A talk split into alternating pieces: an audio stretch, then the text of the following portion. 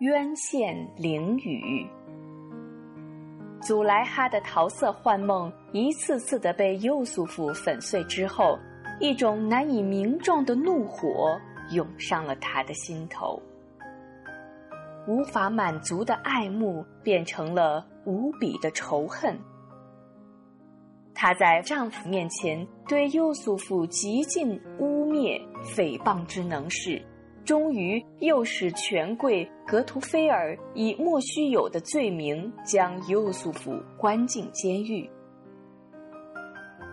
渊县灵雨的优素福泰然自若，他为自己能坚强地抗拒了邪恶势力的诱惑而感到自豪。他坚信，在安拉的相助下，冤案迟早会得到昭雪。在狱中。他不断地向难友们宣扬认主独一的教义，奉劝他们抛弃偶像崇拜，信仰独一万能的安拉。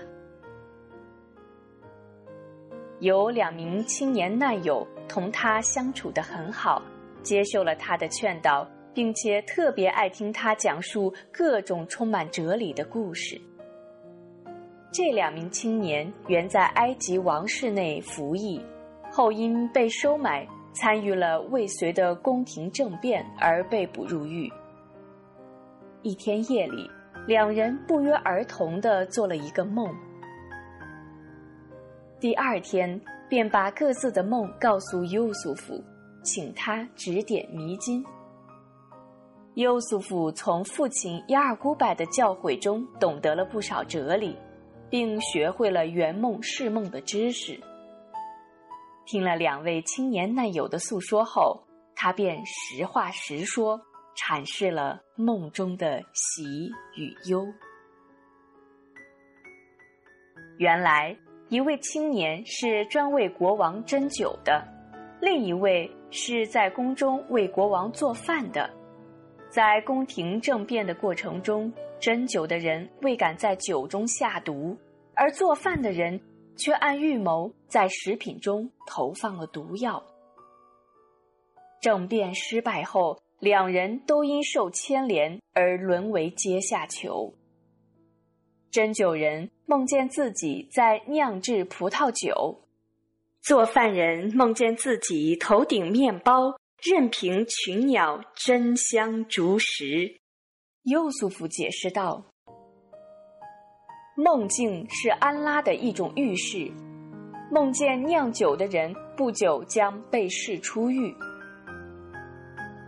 他停顿了一下，对梦见头顶面包的青年说：“恕我直言，你的梦不好。”那位青年催促道：“你快说吧，我什么都不怕，我完全相信你。”优素福说。